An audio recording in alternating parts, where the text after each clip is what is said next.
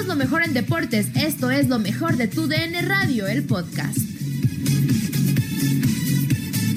En lo mejor de tu DN Radio, Marco Antonio, el famoso Chiquimarco, llega a Inutilandia para hablar de la liguilla del Guardianes 2020. Hola, ¿qué tal? Muy buenos días, eh, querido Zul y Juan. Andrea y Toño, eh, vaya presentación, me estaba riendo, pero vaya que es periodismo deportivo y estoy feliz de estar con ustedes. Buenos días.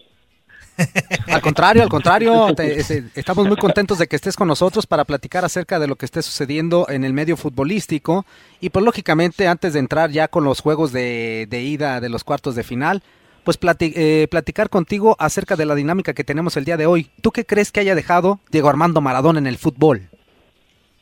Bueno, muchísimo, muchísima enseñanza eh, para la gente que le gusta el fútbol. No solo dentro del terreno de juego, lo más importante pero también el jugador es persona y como persona pues también hay aprendizajes para los talentos, ¿no? Una de ellas es saber eh, y entender que el fútbol es un deporte, dice la pelota no se mancha, efectivamente la pelota no se mancha, pero tampoco tu vida. Es decir, nadie somos perfectos y siempre cuando eres una persona famosa, cuando eres una persona que todos los reflectores están alrededor tuyo, vas a tener pseudo amigos, gente que realmente está amando al personaje por querer estar a lado de ti y no realmente gente que ame a la persona y hay que saberse rodear. Hemos visto el número de casos que pasaron de personas que por no tener una compañía sana alrededor eh, no les pudieron poner un alto, ¿no? decirles cuidado por acá, se, se, está gestando un daño por este por este lado, etcétera. Y también la otra situación es lo que dejó en el fútbol. No hay jugador, es un jugador totalmente, un jugador totalmente diferente, hay quien dice que fue el número uno del mundo, sí, en el campo de juego un fenómeno, un fenómeno, y al final hasta todos los gestos técnicos, la forma de ver el fútbol, su liderazgo, etcétera, también deja ese legado a toda la gente que gusta del fútbol. Marco, muy buenos días, un gusto saludarte, soy Zuli, soy Javier Ledesma, y bueno, yo voy al tema de hoy, que son los juegos de ida de cuartos de final. Puebla le gana a León y Chivas derrota al América. Es normal que tanto Puebla derrote al, superlíder como que Guadalajara le haya sacado ventaja en este partido de ida al América?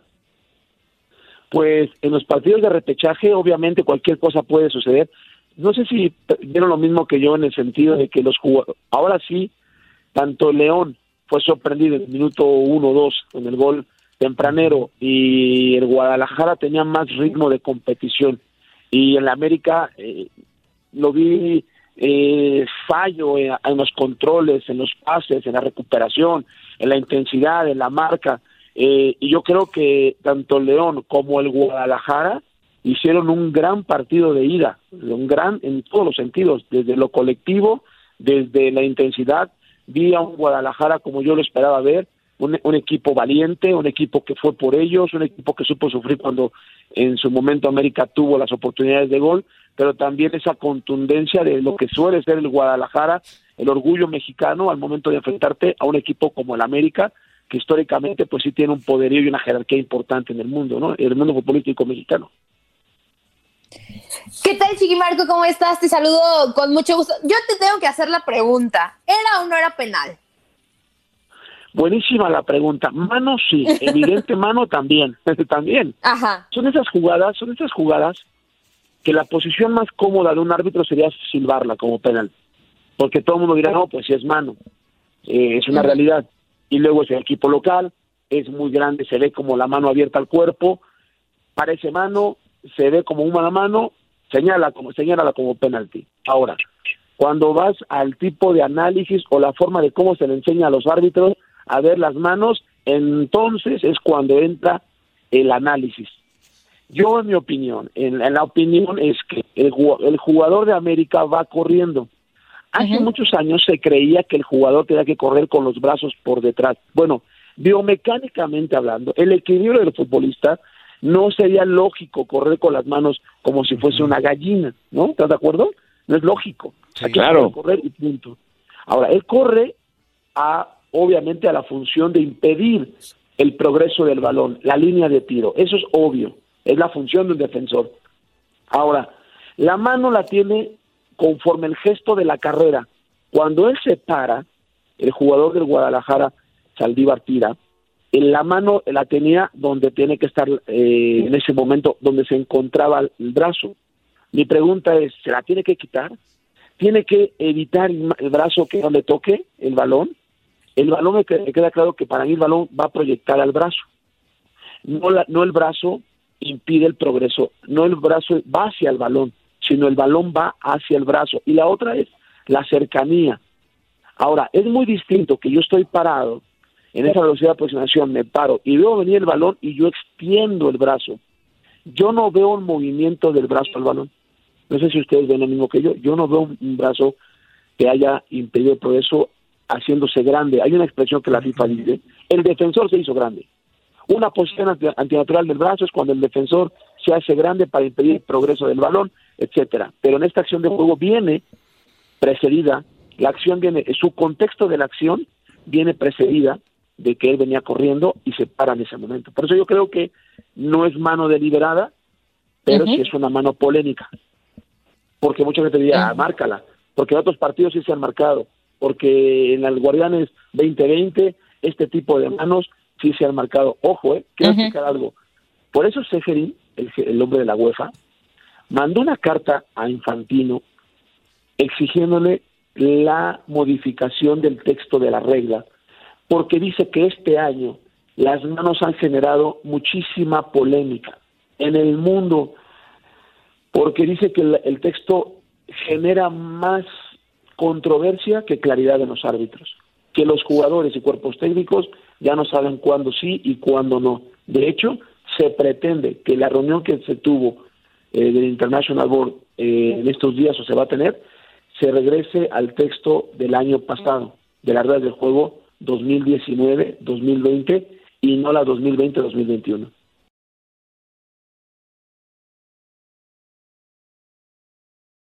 Interesante. ¿Cómo estás, eh, Marco? Te mando un fuerte abrazo, Toño Murillo. Oye, entonces, ¿qué calificación le damos desde tu punto de vista, eh, analista eh, especializado, a Jorge Isaac Rojas ayer? Mira, yo soy, de- yo, yo soy de los, de los mm, árbitros o, o fui de los árbitros que me gustaba el principio del respeto al árbitro y que si el respeto no se daba, el árbitro se tenía que hacer respetar. Y me parece que el árbitro ayer fue muy permisivo en las protestas y creo que en eso el- los árbitros están bajando mucho la guardia. Entiendo el momento emocional del partido, entiendo que el jugador también tiene que tiene derecho, es un derecho a la comunicación, no a desaprobar y también saberse comunicar.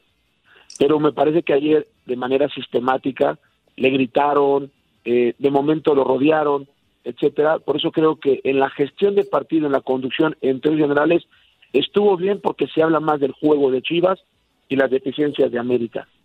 En las jugadas determinantes, pues la mano fue determinante, en mi opinión la resuelve bien. En el tema de, de impacto al juego, mecanismos de control, etcétera, me parece que sí fue bastante deficiente, pero sobresaliente por ser un clásico, le pondríamos, ¿qué te? Por poner un número, le pondríamos un 7-5, ¿no? ándale. Anda, no, bajita la Si calificación. yo le- de panzazo. Si yo le llevaba eso a mi mamá, me ponía unos chanclazos. Juan Carlos. Te voy a decir una cosa. Ajá. Hace, Oye. poco, hace poco, yo viví, perdón, rapidísimo, yo vivía en España. 7-5 en España es sobresaliente, ¿eh? Ojo, ¿eh? ¿Sí? Claro, claro. Y aquí es panzazo, y aquí en México es panzazo, sí. Arriba de sellas, arriba de sellas es vanidad. Me voy a ir a España para ser un genio, porque yo andaba en esas, así que pues era un genio en, en- en Ya, España. ya somos dos, ya somos dos. Oye, oye Marco, y para hoy dos partidos interesantes también, Tigres contra Cruz Azul y Pachuca Pumas. ¿Qué podemos esperar tanto de los partidos como del arbitraje?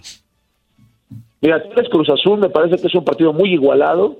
Eh, Cruz Azul genera muchas llegadas, pero a pesar de tener al líder de goleo, me parece que después de cuatro o cinco jugadas claras de gol, eh, este, mete un gol, ¿no? O sea, te habla de que le falta, aunque, insisto, tiene un goleador, pero me parece que toda la carga del gol viene sobre sobre el cabecitas. Eh, por otro lado, Tigres con la experiencia del Tuca, tiene demasiado oficio. El factor Guiñac sí es determinante.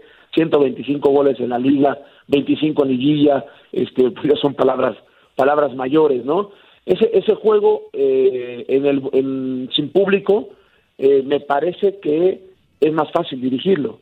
No tendría por qué tener problema el árbitro, tendría que tener una claridad. Fíjate, ayer hizo un comentario en la transmisión Hay un documento de un análisis que se hizo en Alemania, una organización respecto al impacto de las, de las conductas eh, sin público y se comprobó que el equipo visitante era menos amonestado, es decir, el equipo local ya no tiene la condición de local por no tener el factor público. Entonces el equipo visitante, en términos generales, su comportamiento es relativamente mejor. ¿Estás de acuerdo? Porque no siente, está, está en un campo neutral, literalmente. Si no tienes público, estás en un campo neutral. Y por otro lado, pues ya no tiene el árbitro la necesidad de mostrar más tarjetas amarillas. Entonces yo creo que ahí el partido, si sabe capitalizar todos esos factores a su favor y juega con la mejor expresión eh, futbolística, no tendría por qué pasar, eh, con, eh, no tendría por qué tener dificultades de Cruz Azul. Y en el otro en el otro partido me parece que es un juegazo. Nadie está viendo esos dos equipos como candidatos a algo importante, como que los tenemos un poquito en la sombra. Pero ese partido me parece que de, esa de esa de esa llave de esa de ese partido Pumas Pachuca va a salir algo importante no estoy diciendo que va a salir la final y qué buen comentario de Marco. Dilo, Antonio. Bueno, pues, pues, Marco es un hombre vas pensante. a la América, Toño. Yo le voy a los Pumas, inútil, ya sabes. Este, no, es- no, no, no, no.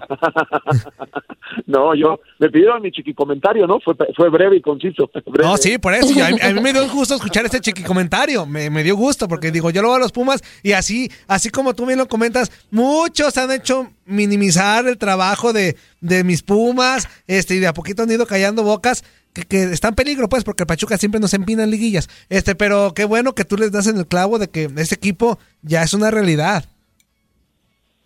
Sí, bueno, fíjate cómo es la vida, ¿eh? Es hay que aprovecharlas.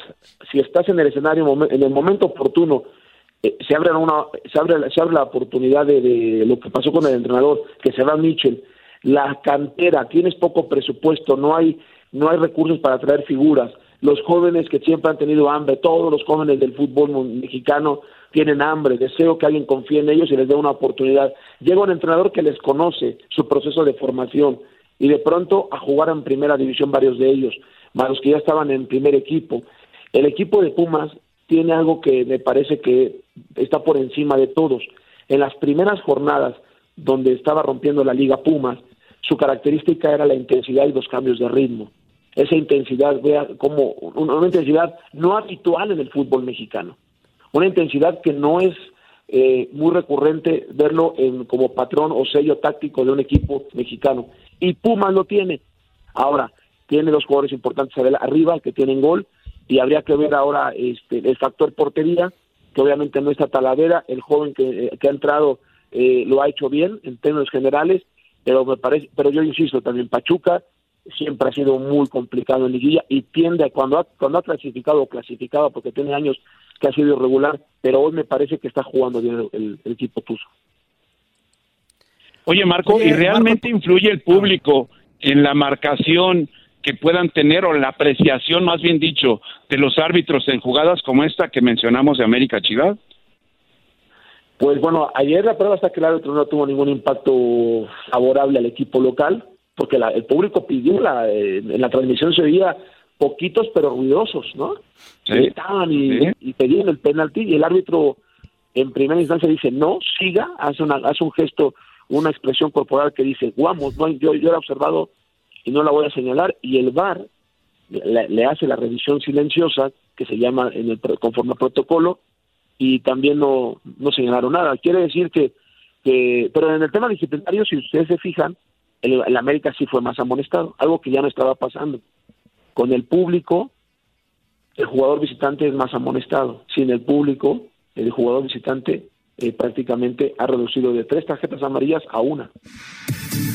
Nadie nos detiene. Muchas gracias por sintonizarnos y no se pierdan el próximo episodio. Esto fue lo mejor de Tu DN Radio, el podcast.